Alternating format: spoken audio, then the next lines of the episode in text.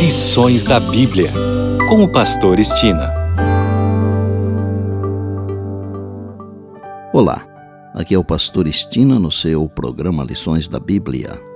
Neste trimestre, de janeiro a março, estamos estudando o tema Administradores Fiéis à Espera do Mestre. O assunto da semana é Ajuntem Tesouros no Céu. E o tópico para hoje as más decisões de Ló. Abraão e seu sobrinho Ló viviam juntos. Embora fossem ricos, ficaram muito mais ricos. Ambos ficaram tão ricos com seus extensos rebanhos de gado que não podiam continuar morando juntos. A fim de evitar conflitos entre seus pastores, Abraão ofereceu a Ló a escolha de onde ele gostaria de viver Ló deveria ter concedido o direito a Abraão por ser o parente mais velho e porque ele devia sua própria prosperidade à sua conexão com o patriarca.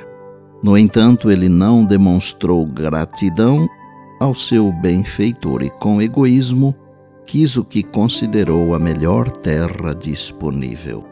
A visão humana nem sempre é a melhor. Ló escolheu o que lhe parecia ser o melhor Ló entrou rico em Sodoma e saiu sem nada como resultado de sua escolha.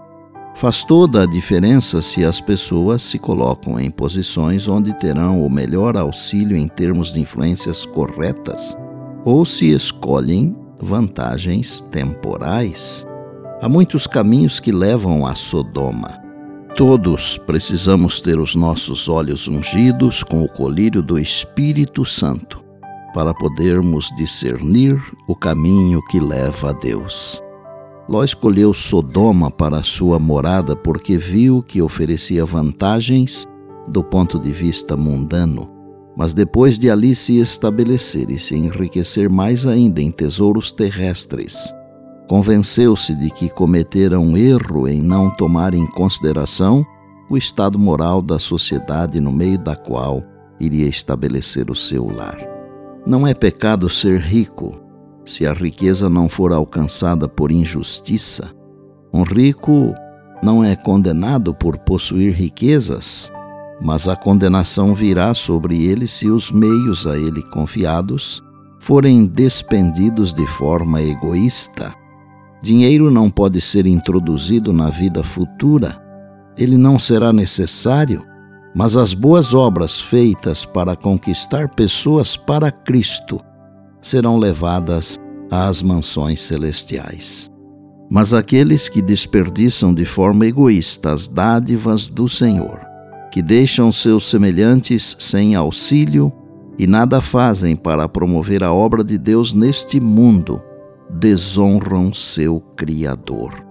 A história de Ló deve ser para nós uma grande advertência. Deus enviou dois anjos que pessoalmente libertaram Ló, sua esposa e suas duas filhas.